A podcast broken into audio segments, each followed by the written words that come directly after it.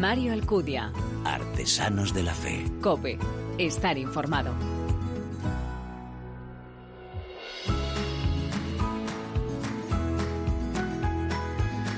¿Qué tal? Muy buenas, te doy la bienvenida a esta vigésimo segunda entrega de Artesanos de la Fe en cope.es, en nuestra tercera temporada, un espacio en el que te ofrecemos cada 15 días esa mirada diferente a la vida desde la fe, este programa en el que se dan la mano el testimonio, la lectura y la música, elementos esenciales en esa imagen de la iglesia joven a la que nos convoca el Papa.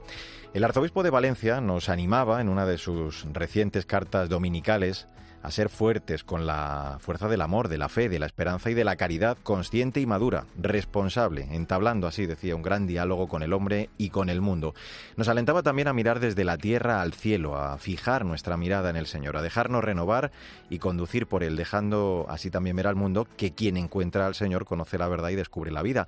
Permanezcamos en él, en su amor y llevemos a cabo las obras que nos pide, cumpliendo sus mandamientos, siguiendo el camino de la fe y la sencillez evangélica de las bienaventuranzas. Se trata, como dice el Papa en Evangelii Gaudium, de anunciar con audacia y con nuestra vida la novedad del Evangelio. Así es precisamente como lo hacen nuestros invitados, con su entrega generosa, comprometida, con su testimonio de esa vida transfigurada en la presencia de Dios. Una vez más, te voy a presentar tres nuevos ejemplos que estoy seguro estás deseando conocer. Como siempre, gracias por elegirnos, descargarnos y escucharnos. Bienvenidos.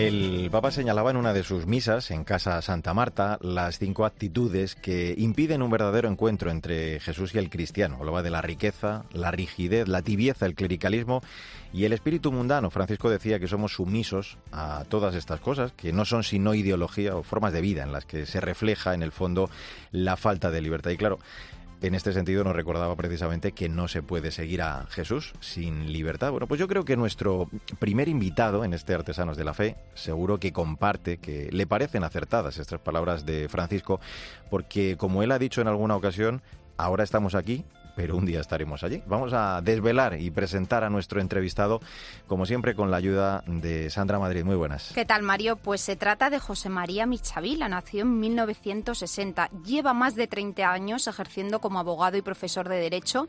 En 1988 ingresó en el Consejo de Estado. A partir de 1993 dedicó parte de su vida a la política.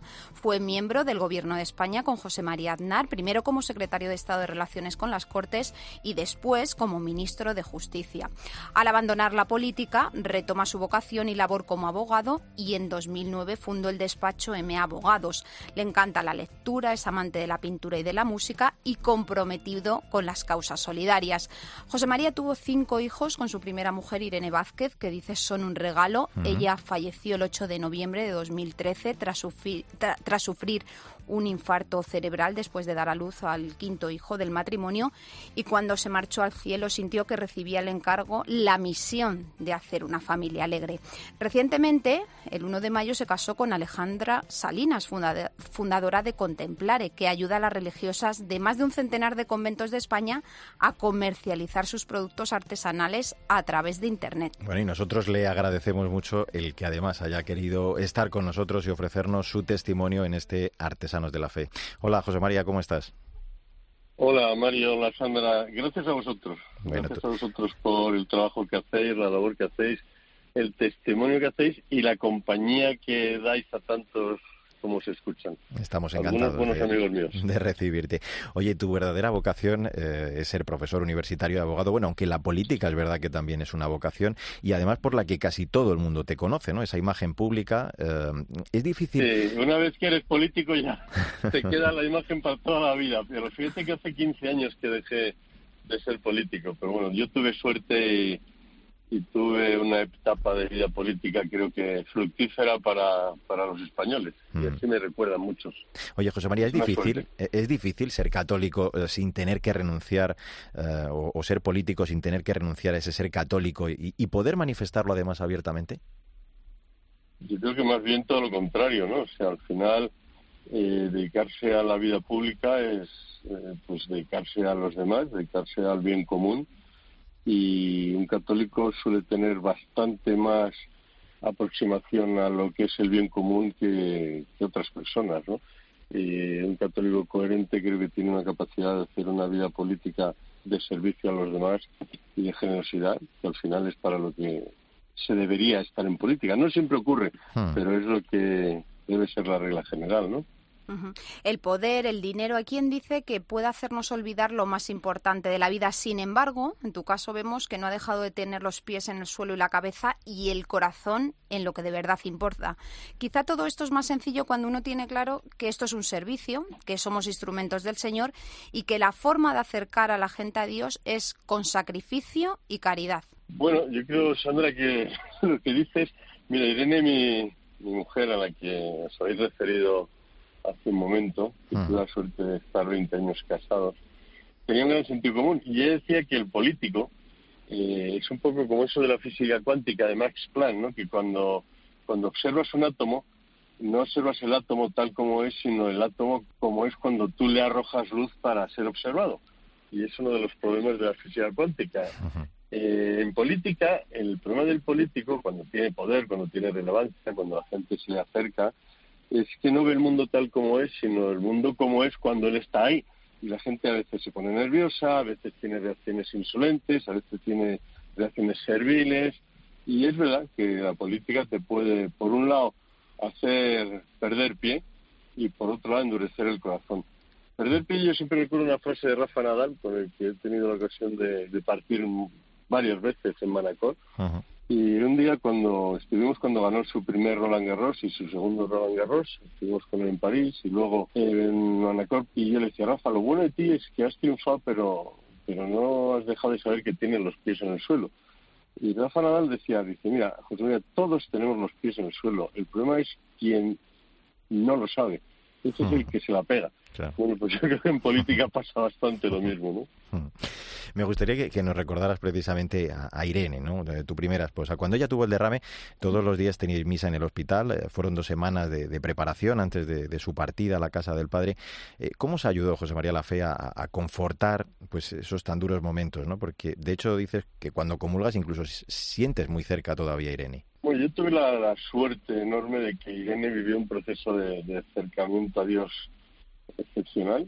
Ella fue una mujer de éxito en lo profesional, nos fuimos a vivir a Londres, en Londres era directora de, una empresa de comunicación de prestigio mundial y hizo operaciones eh, bonitas en las que tuvo buenos ingresos. Y ganaba más que yo entonces porque yo en política pues ganaba bastante menos no eh, y ella dijo mira yo ya estoy no sé ahora tú quieres la política vuelves a tener el despacho prefiero quedarme a temas más trascendentes y lo que hizo fue irse a la Universidad Francisco de Vitoria, con la que tengo una singular relación porque conocí a sus promotores cuando yo era secretario general de la universidad. Antes habéis hecho un poco de arqueología recordando mi biografía y es verdad que con 29 años me hicieron secretario general de la de la Universidad Complutense, cuyo rector Gustavo Villapalos ha fallecido recientemente, ¿no? Una persona de una gran cabeza y que también era un católico que ayudó, pues eso, por ejemplo, a, la, Universidad Francisco de Vitoria. Ahí se fue Irene y Irene eh, pues se acercó mucho a Dios y tuvimos todos la suerte de... Mi hija mayor, cuando yo volví a casa después del derrame, que fue el 8 de noviembre, y, pasaron esas dos semanas, cuando yo volví después de 48 horas en el hospital y, ah. y fui a cambiarme de ropa y a coger un poco el latillo para seguir viendo el hospital, pues ellos todavía no sabían bien lo que había pasado, pero me oyó llorar en la habitación, entró y me dice, mira papá, haya pasado lo que haya pasado, tú siempre has dicho que Dios nos ha mimado mucho y nos va a seguir mimando.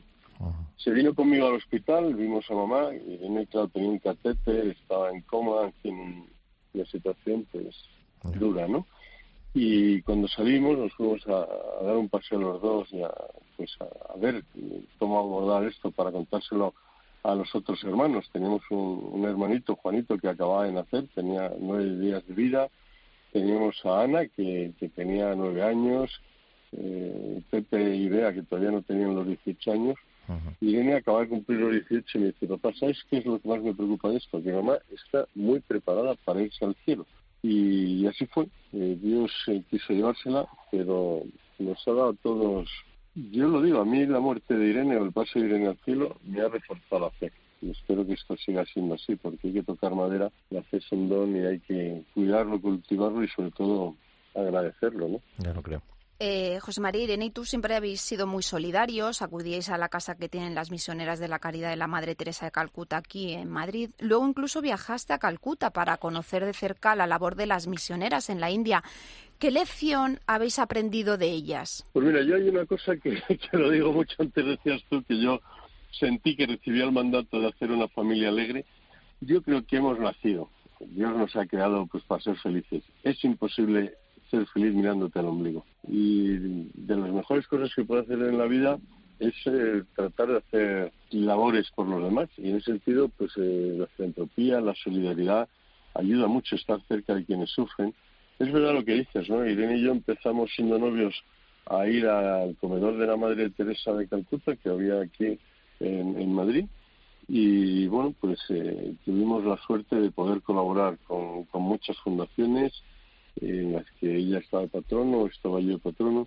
Y una de las cosas más edificantes o reconfortantes que hice con mis hijos cuando fallecí Irene fue a través de una fundación, la Fundación Pablo Horsman, eh, irme con mis tres hijos de mayor edad entonces, que eran, bueno, pues ya he dicho, ¿no? 19, 17, 16, nos fuimos a Lamu, que es una zona del norte, en ese córner de miseria, ¿no? Que hay entre Kenia, Etiopía y Somalia, ¿no?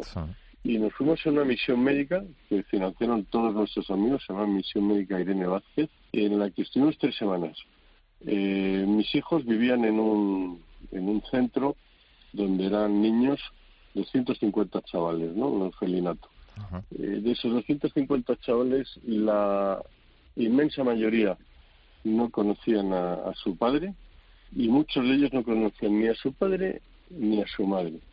Muchos de ellos tenían dolencias, había más de 30 con, con SIDA, algunos de ellos amputación de pie, porque es una zona donde hay una vegetación venenosa que si se te clavan el pie y estos niños no tienen ni zapatos, te lo tienen que amputar.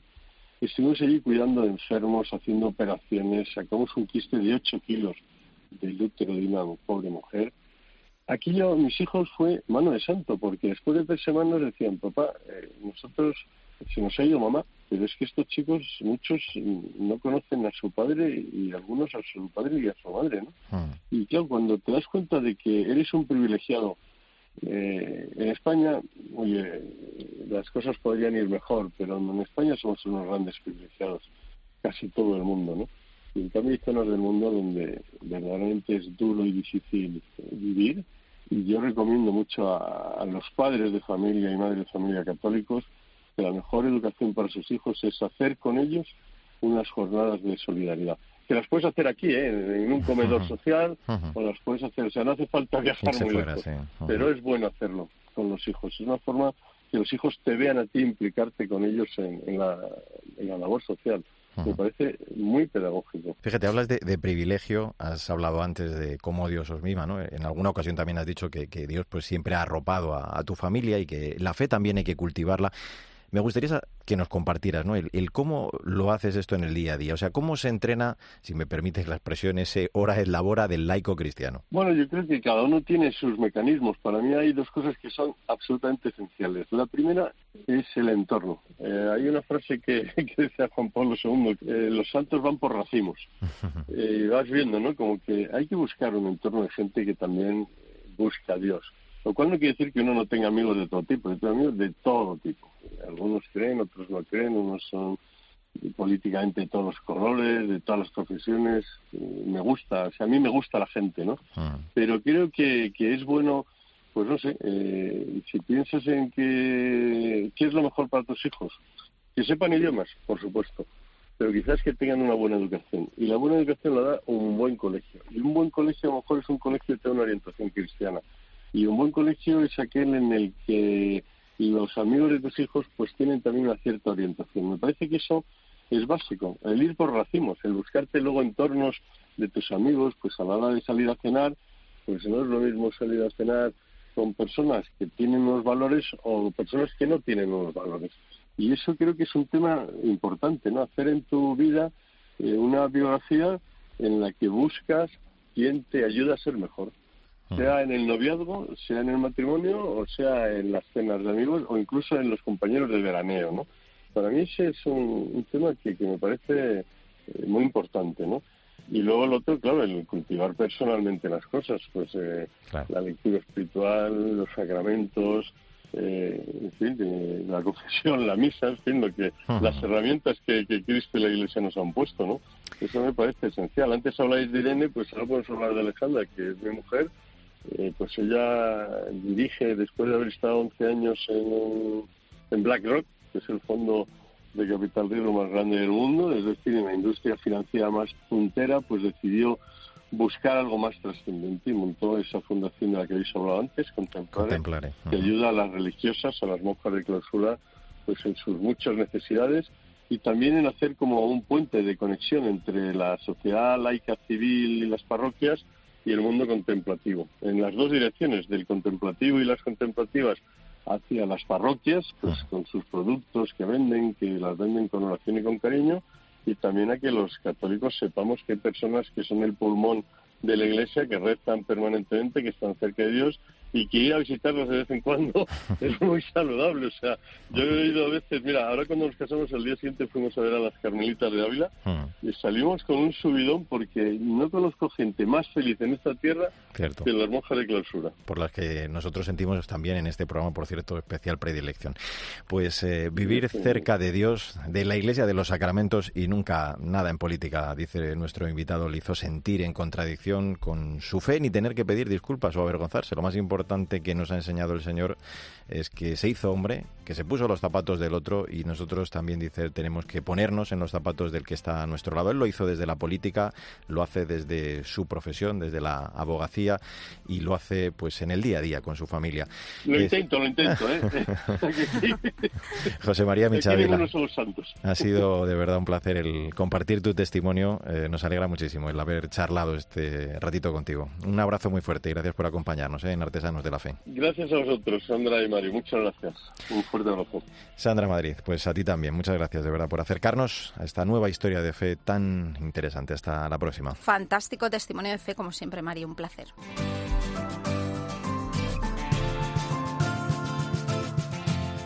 Mario Alcudia. Artesanos de la Fe. Cope. Estar informado.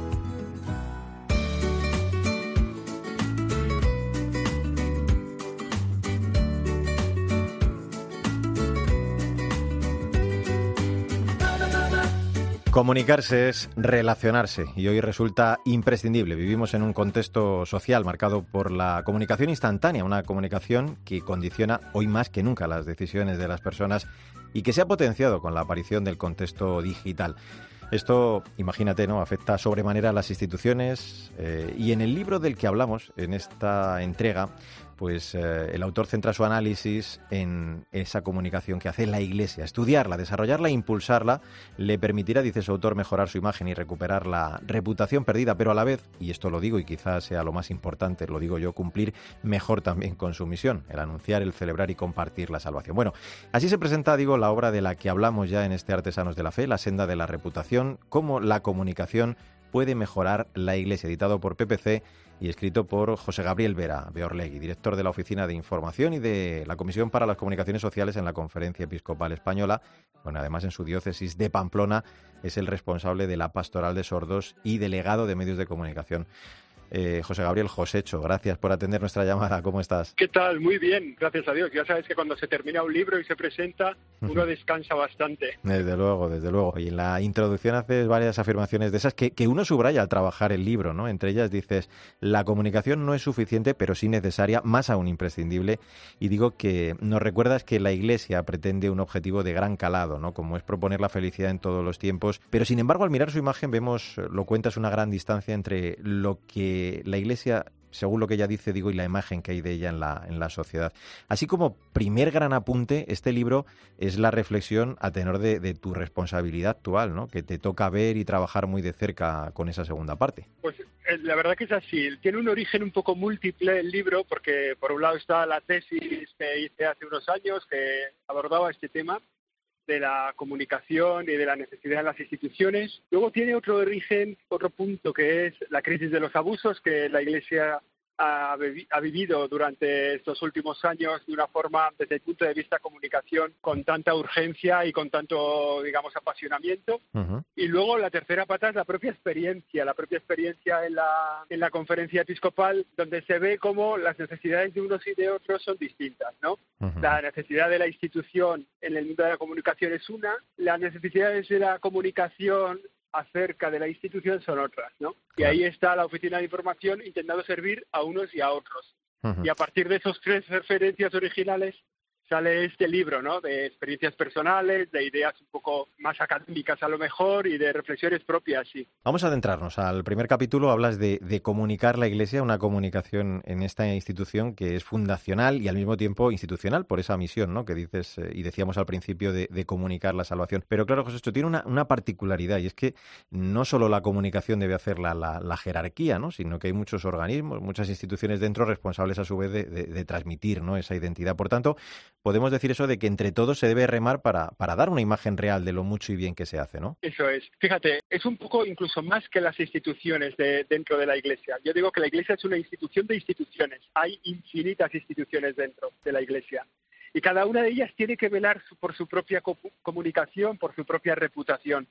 ¿Por qué? Porque digamos que la reputación de la Iglesia es la suma de las reputaciones de cada una de las instituciones que la forman. Pero también hay un paso más, que es que la reputación de una institución, de cada una de esas que forman la Iglesia, es una suma de la reputación de cada uno de sus miembros. O sea, cada uno de los miembros de una institución tiene que pensar, ¿cuál es mi identidad en esta institución?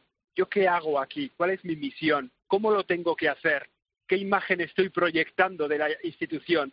Entonces, si esa reflexión la hiciéramos cada uno de los católicos en la institución a la que servimos, ¿no? que puede ser una parroquia, que puede ser una congregación, que puede ser un grupo scout, si cada uno hacemos esa reflexión, seguramente mejoraríamos mucho, primero nuestra reputación personal, luego la de la pequeña institución de la que formamos parte y luego la de la iglesia en general y es algo que está al alcance de la mano de todo el mundo. En el apartado que titulas eh, Una senda para la comunicación de la Iglesia, te detienes en los eh, cinco hitos de este camino, ¿no? La, identidad, la misión, la cultura, la imagen y esa reputación de la que estamos hablando. además, claro, de los sujetos y objetos de todo este proceso. Claro, eh, esto en las circunstancias actuales, José, hecho, sobre todo en Europa y América lo cuentas, ¿no? La, la, senda es áspera y difícil porque, digamos, hay que eliminar mucha interferencia, ¿no? Para hacer visible la verdad más profunda de la Iglesia. Sí, porque es, es muy notable, eh, o sea, se puede notar muy fácil, basta con que sales a la calle, tú puedes decir, bueno, eh, la iglesia es el pueblo de Dios, ¿no? Porque tú lo sabes, porque tú lo vives así, porque tienes esa experiencia. Pero sales a la calle y le preguntas a alguien qué es la iglesia y te puede decir, pues es una ONG, que, que ser una ONG es algo que es muy bueno, pero que está muy lejos de lo que es la iglesia, que es el pueblo de Dios, ¿no? Claro. O la iglesia es una empresa, y hombre, pues, pues una empresa es algo muy bueno, pero está muy lejos de ser el pueblo de Dios. Entonces, la distancia que hay entre lo que somos y lo que parecemos es muy grande. Entonces, para recuperar la, digamos, para que la percepción de la gente sobre nosotros corresponda con lo que de verdad nosotros somos, el camino es esa, esa senda de la reputación, ¿no? Y cada uno tiene que pensar un poco, bueno, yo, ¿qué imagen tiene la gente de mi institución? ¿Qué imagen tiene la gente, pues eso, de mi congregación, de mi parroquia, de mi diócesis? ¿Y cómo la puedo mejorar? Pues a veces tengo que cambiar la identidad, porque no vivo bien la identidad, el carisma fundacional. O a veces no hago bien la misión, la misión que tengo que es en mi grupo de no sé qué, de atención, pues no lo hago bien, pues, pues estoy fallando en esto, ¿no? O la cultura, la cultura es más el modo de ser y el modo de hacer. Pues, pues hago bien las cosas, son propias de mi identidad, pero el modo de hacerlo, pues a lo mejor es un poco seco, o es un poco áspero, o es un poco, bueno, entonces cada uno tiene que ver ¿En qué falla? ¿En qué parte de la senda de la reputación puede mejorar? Claro. Y eh, bueno, y es un labor, como te digo, es una labor personal de cada miembro, una labor de cada pequeña institución y es también la labor de cada diócesis y de la Iglesia Universal. Permíteme que, avance hasta, hasta el punto 5, el de la misión de la Iglesia, e, el, qué hacemos, ¿no? El, ser, eh, dices tú, para el hacer eh, en un momento, y, me gusta una máxima que, que, siempre he oído en este mundo de la comunicación institucional, ¿no? el saber hacerlo y hacerlo saber. Esta segunda pata, yo creo, Josécho, es la, la que cogea al menos un poco en, nuestro caso, ¿no? Sí, o sea, yo creo que hay, hay motivos, bueno, hay, hay motivos un poco profundos. O sea, yo creo que, creo que la Iglesia en general hace bastante bien las cosas. sea, la Iglesia cumple bastante bien su misión. Eh, ¿Qué es lo que lo hace bien? Contarlo. Entonces, yo creo que una institución tiene que hacerlo bien y contarlo bien. ¿Por qué la Iglesia no lo cuenta bien? Pues porque en una parte pequeña, a lo mejor, pero que es significativa, porque los miembros no tienen conciencia de que tienen que contarlo. O sea, los miembros que hacen cosas en la Iglesia, ¿no? Pues un catequista no tiene conciencia de que, además de ser buen catequista, luego tiene que contar su labor como catequista en su trabajo o en sus relaciones personales. O yo decía el otro día una frase que ha tenido un poco de así de eco, que digo, a, a misa va mucha más gente que al fútbol. Pero el lunes cuando la gente va al trabajo, la gente habla del fútbol, no de la misa. Claro, es verdad. Es como lo hacen bien, pero no lo cuentan. Esa es una parte, ¿eh? Luego, Mm. luego es que otra parte es que hay cosas que la iglesia las hace mal y entonces, oye, pues, pues tiene, antes de contar lo que hace, lo tiene que hacer bien para poder contarlo bien, ¿no? O sea que también hay más cosas, ¿no? Pero sí que hay un poco de, yo no me puedo entretener en contar lo que hago porque tengo mucho trabajo en hacerlo. Y entonces ahí hay una pequeña falta, ¿no? Mm. Digamos, que, que creo que es un punto desde donde se puede mejorar. No, pero me parece muy, muy gráfico ese ejemplo que, que pones. Vamos a, a saltar hasta el capítulo 8, el de la, la reputación. Describes los elementos que, que la construyen, sus dimensiones, pero me voy a centrar en concreto en el apartado específico eclesial. ¿no? Te, te detienes, digo, en este punto que uno de los aspectos más costosos es el de recuperar la, la reputación después, por ejemplo, de este tema de los abusos ¿no? del que estamos hablando. Y repasas, de hecho, los principios para la comunicación, en este caso específico. Hablas de, de nuevo de la necesidad del trabajo de lo particular a lo general, ¿no? entendiendo esa suma de, de trabajo de la que estamos hablando entre diócesis, congregaciones Sí. y luego la más global, la, la congregación para la doctrina de la fe, ¿no? para que todo esto luego tenga sus frutos y recuperar así la confianza. O sea, si partiéramos de lo particular a lo general, igual la cosa también nos iba mejor. Sí, porque es muy fácil decir la iglesia comunica mal. Eso es fácil decirlo. Pero la pregunta es, ¿y tú cómo comunicas? Claro. Eh, hace tiempo eh, he oído yo pues a gente que se, que se dedica al trabajo de comunicación dentro de la iglesia, ¿no? Y que a veces es crítica, por ejemplo, con la conferencia episcopal, pues es que no comunicáis bien o esto no lo habéis hecho bien, Pues seguro, ¿no? Porque, porque la comunicación es una ciencia, pero no es una ciencia exacta. Exacta, claro. O sea, con los mismos componentes, en las mismas proporciones y con las mismas condiciones, no se da el mismo resultado. Esto no es química, esto es eh, comunicación. Entonces, a veces haces las cosas de un modo y sale bien, las haces del mismo modo y sale mal. Bueno, entonces, eh, es una ciencia, pero no es una ciencia exacta. Pero yo a esta gente que dice, es que la iglesia comunica mal, mi pregunta es, ¿y tú como iglesia qué tal comunicas? ¿Qué haces tú o sea, por tú ello? no? cumples bien tu misión, eh, eso es, cumples bien tu misión y eso está al alcance de todo el mundo, ¿sabes? O sea, eh, yo cuando entro en la iglesia se nota la fe que tengo, cuando voy a trabajar la gente sabe la misión que tengo en la iglesia, cuando voy al fútbol la gente se da cuenta de qué valores mueven mi acción o cómo trato yo a las personas. Entonces, la iglesia tiene no un portavoz, tiene 1.200 millones de portavoces, ¿no? Y esa conciencia nos falla un poco, darnos cuenta de que con lo que decimos, lo que hacemos, con lo que pensamos, con cómo, bueno, con lo que decimos y con lo que hacemos y pensamos, somos iglesia y damos una imagen de iglesia. Llevamos un Y eso porta- nos tenemos que dar cuenta. un portavoz, cada uno dentro. Eh, eh, en este análisis eh, no podía faltar la mirada al continente digital. Me quedan dos cosas que preguntarte. Digo, a, a la necesaria presencia también en este ámbito, ¿no? en el digital, para que la Iglesia pueda servir a su misión, aunque también, como dices, no es un lugar siempre cálido o amable. ¿no? Tenemos que aprender a, a movernos bien, a ser capaces de, de crear ese contenido, el, el posicionarlo incluso, pero sobre todo, y me voy a quedar con esa recomendación que yo creo que, que es esencial, es convertir este espacio eh, digital en un lugar de, de- de acogida, de encuentro, de respeto y también de conversación, es decir, de, de encontrarnos y cambiar pareceres. Sí, mira, yo creo que el mundo digital es un mundo real, está ahí, eh, las cosas que ahí pasan son cosas verdaderas. No, no podemos decir, bueno, como esto es virtual, pues no es real. No, no, no. El mundo digital es un mundo real. Ahí pasan cosas verdaderas. Pero si hacemos una lista de las cosas que pasan en el mundo digital, muy fácilmente nos sale la lista de lo que podemos perder. En el mundo digital pode- podemos perder el tiempo, podemos perder dinero, podemos perder la vocación, podemos perder la fe, podemos perder la vida. Con lo cual, fácilmente se entiende que el mundo digital es un mundo en el que hay que tener cuidado, porque estas cosas que yo he dicho son muy importantes. No puedes perder el tiempo, no puedes perder dinero, no puedes perder la vocación, la fe, la vida. Entonces, es un mundo en el que hay que tener cuidado. También es verdad, aunque nos cuesta más, encontrar cosas que en el mundo digital son positivas. Es verdad que en el mundo digital se puede encontrar la fe, pero cuesta más se puede encontrar dinero, hacer dinero, pero cuesta más. Se puede encontrar una vocación, pero cuesta más. Es más fácil perder que ganar. Sin embargo, en ese mundo digital hay que estar, porque como se pasa mucho frío, como ahí hay muchos heridos, la Iglesia tiene que poder montar su hospital de campaña en el mundo digital. Tiene que tener esa presencia de un lugar de acogida, de tratar bien a la gente, de ser amable, de dar respuestas, de ofrecer acompañamiento.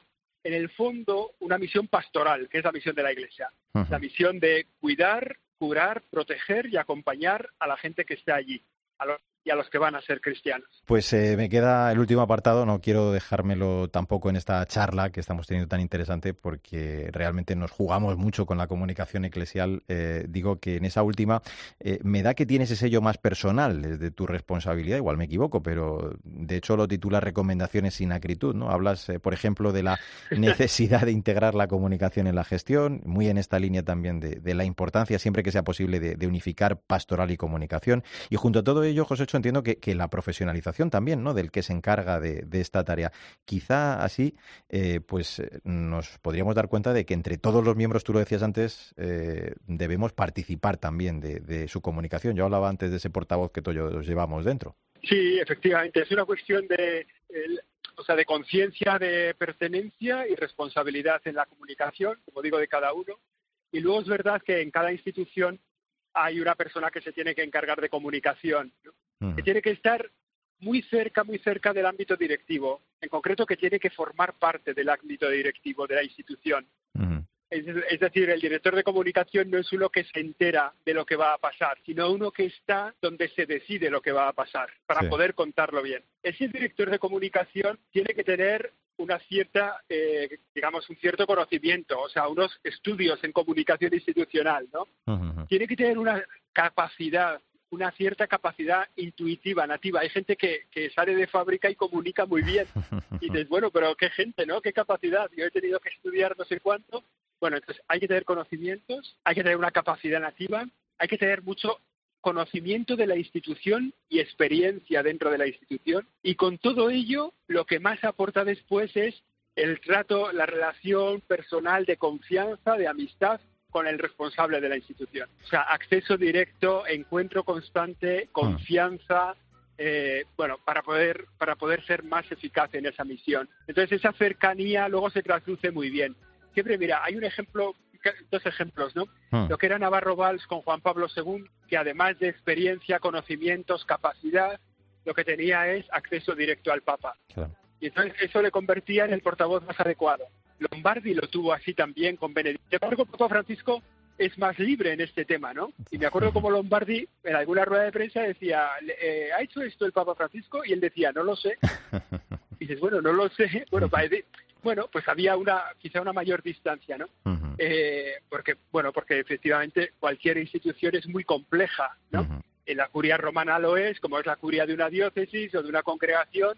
Entonces, el estar cerca del lugar donde se toman las decisiones o ser parte del equipo que toma las decisiones es fundamental para la comunicación de una institución. Te ayuda a comunicar mejor. Pues yo voy a acabar con tus propias palabras. Hago un poquito de, spoiler porque son las con las que cierras el libro. Si me lo permites, dices que la mejor comunicación de la Iglesia, la senda más adecuada para recuperar, para alcanzar y mantener la reputación es que sus miembros, todos y cada uno de nosotros, sean lo que son, que es Iglesia Católica. Hay que leer el libro para aprender mucho, y te lo aseguro, ¿eh? de comunicación institucional y, por supuesto, de forma muy específica de la que hace la Iglesia, al menos la Conferencia Episcopal Española, que me quedo muy tranquilo después de, además leerte. He comprobado que está en muy buenas manos. Todo ello en este libro, La senda de la reputación, cómo la comunicación puede mejorar la Iglesia, editado por PPC y escrito por nuestro invitado, por José Gabriel Vera.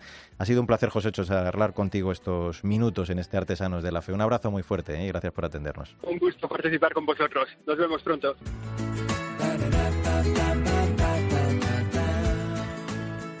No puedo ya seguir fingiendo. Mi corazón ya casi muerto fue señal para despertar y buscarte. En mi interior algo faltaba. Mario Alcudia. Artesanos de la Fe. Cope. Estar informado. Como comencé a buscarte. No puedo más seguir fingiendo. Mis ojos daban la sentencia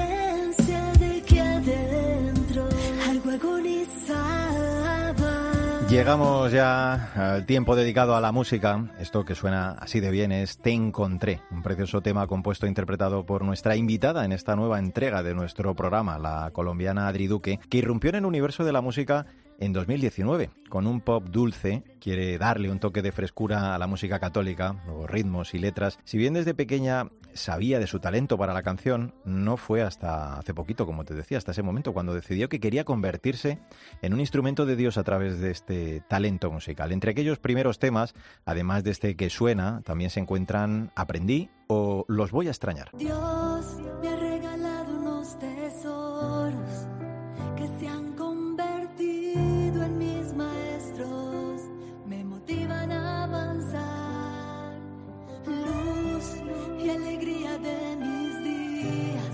A pesar de su breve carrera, sus temas están siendo todo un éxito, superando algunos de sus vídeos los 3 millones de visualizaciones. Con este precioso tema voy a saludarla ya, con este los voy a extrañar.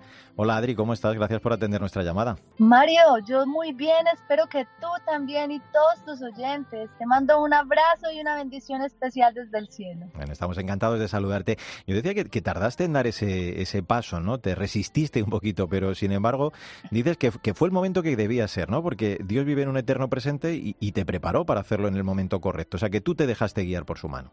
Así es, Mario. Creo que para Dios los tiempos son perfectos en sus manos.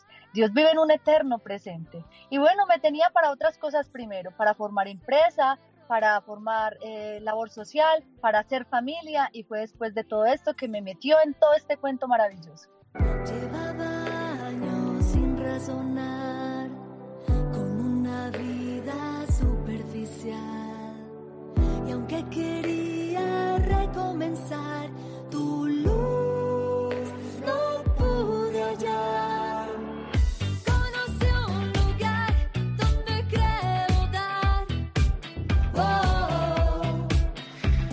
Decía que tu vocación fue tardía y que la descubriste, o más bien decidiste también sacarla a la luz, eh, después de hacer, eh, Adri, voluntariado en cárceles de máxima seguridad de Medellín, porque eh, es allí donde te diste cuenta de que cantar podía ser ese vehículo, ¿no? Para, para llegar a todas estas personas. Este tema que, que suena con tanto ritmo, conocí un lugar, habla precisamente, ¿no? De, de esa experiencia que tanto te ha enseñado. Así es, Mario. Hace siete años Dios me dio este regalo, un llamado a ayudar a mis hermanos privados de la libertad y me enamoré profundamente de este servicio. Allí les hacía acompañamiento espiritual a través de la música, con alabanza, cantando el rosario y descubrí, Mario, el poder que tiene la música para inflamar un corazón y llenarlo de inquietud para buscar aquello a lo que pertenece. Fue entonces cuando sentí que Dios quería mi voz no solo para los privados de la libertad, sino para el mundo. Y eso es lo que he venido haciendo los últimos cuatro años, entregando mi mensaje, ese que Dios me regala al mundo. Hablando de, de esa privación de, de libertad de estas personas, Adri, eh, tú te implicas tanto, te implicaste tanto además con ellos, que creo que incluso creaste una fundación, ¿no? Puntadas de Libertad para, para ayudarles a su reinserción, que esto es la parte más difícil. Es la parte más difícil. Puntadas de Libertad nace para eso, para poder generar talleres de maquila. Yo tengo una empresa textil Ujú. que más del 60% de estos productos son fabricados por hombres y mujeres que están en condición de privación de la libertad. Son talleres que dotamos dentro de los centros penitenciarios y hasta hoy ya son 300 hombres y mujeres trabajando para nosotros.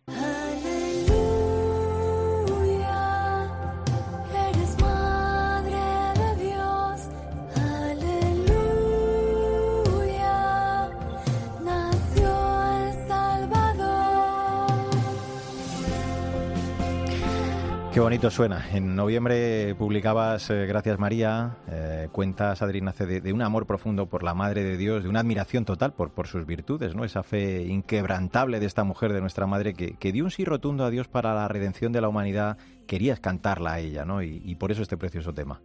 Así es, Mario. Eh, gracias María es eso, un canto de gratitud a una mujer inigualable, esa mujer que debería ser el modelo fiel de todas las mujeres en cualquier época de la vida. La amo profundamente, además pues eh, soy eh, de un corazón mariano, mi esposo, mis hijos. Ella es la reina de nuestro hogar y inspira cosas muy bellas, esa mujer dulce y valiente. Es la escuela donde aprenderás lo esencial de la vida. Un abrazo que te ayudará a curar tus heridas. más real que toda red social, pues se sienta en tu mesa a los ojos se puede mirar cuando el mundo te pesa.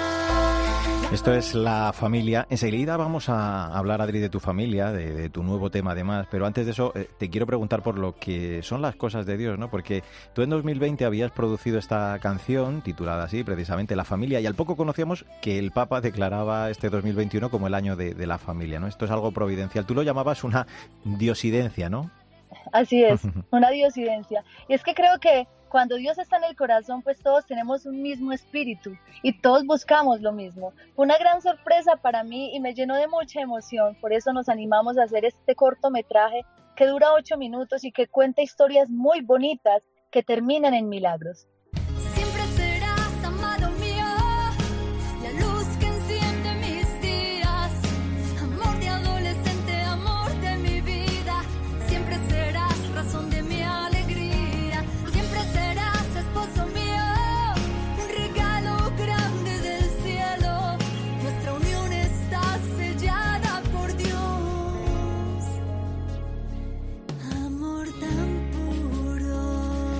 Ahora sí, este tema acabas de, estrenarlo, Adri, este mes de junio. Siempre serás una canción inspirada en tu esposo, con quien llevas 23 años casada. Ese hombre que le pediste a Dios, creo que, ama a la familia, ¿no? Y que lucha por su hogar.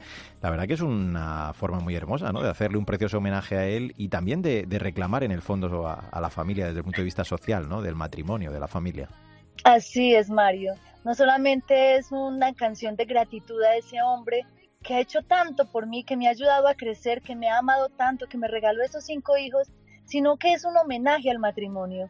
Debe ser esa inspiración para muchas mujeres, primero, a que valoren ese hombre que tienen a su lado, le ayuden a crecer, que se, se fortalezcan juntos, y también que sea esa canción de inspiración para las mujeres que sueñan con Mm. ese hombre de la vida, para que pidan a Dios ese hombre escuchando esta canción que describe además perfectamente a ese San José que cualquier mujer desearía tener a su lado.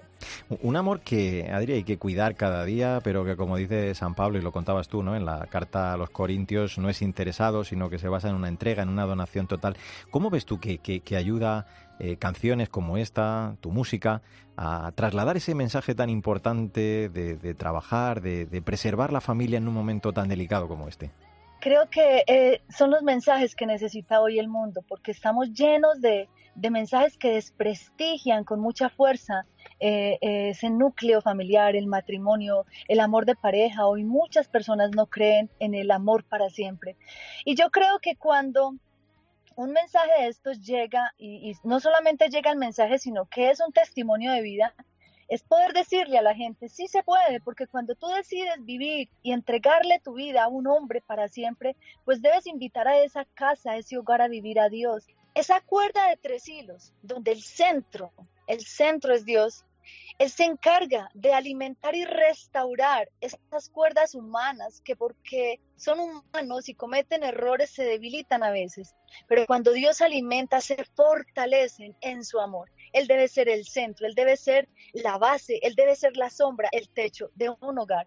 Es así como se puede garantizar que un amor de pareja que es humano trascienda lo sobrenatural y puedan vivir hasta que la muerte los separe y el cielo los una más.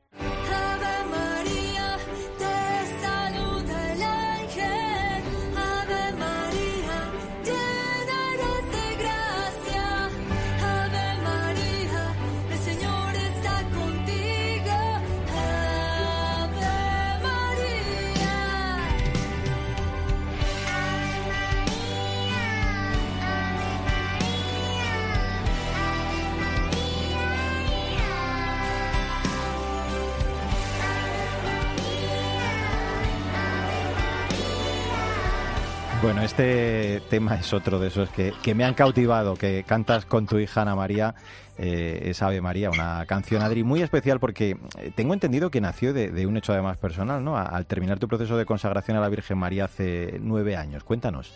Así es, Mario. eh, fue algo muy bonito. Terminé mi proceso con mi esposo y ese día en un retiro espiritual muy profundo fue algo muy lindo que llegó al alma y en la noche tuve un sueño maravilloso.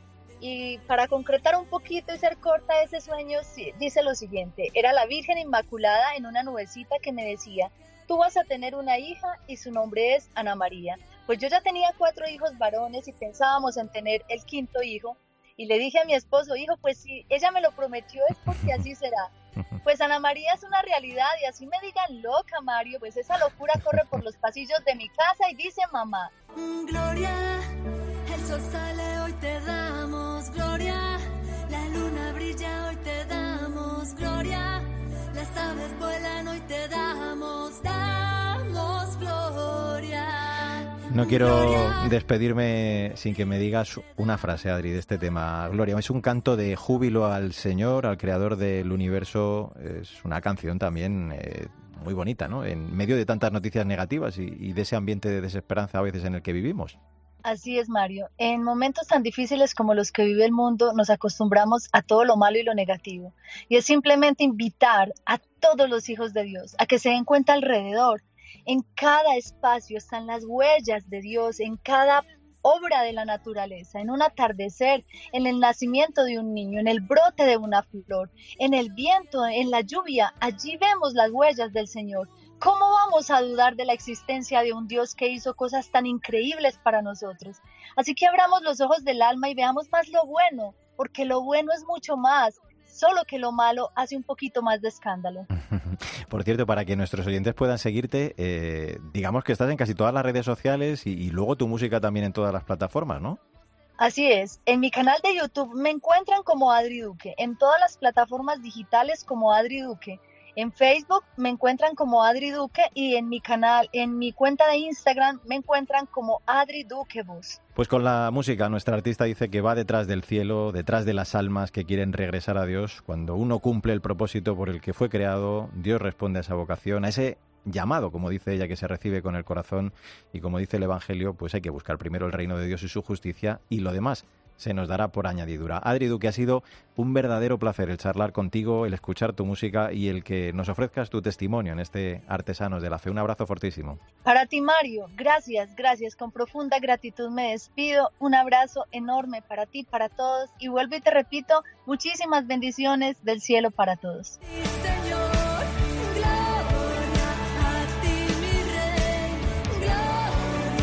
Llevemos la luz y el testimonio de nuestra fe al mundo, pidamos que venga sobre nosotros la fuerza de lo alto, que nos haga testigos, el Espíritu de la verdad, que nos impulse a anunciar con obras y con palabras el Evangelio, como hacen nuestros invitados. Y de nuevo hoy, desde luego, hemos escuchado tres maravillosos ejemplos. Se trata de sembrar semillas de amor, no con palabras, sino con nuestra vida. Ahora sí, como siempre te digo, no olvides que el arte de la vida es el camino que debe conducirnos a Dios. Te espero en nuestro próximo programa.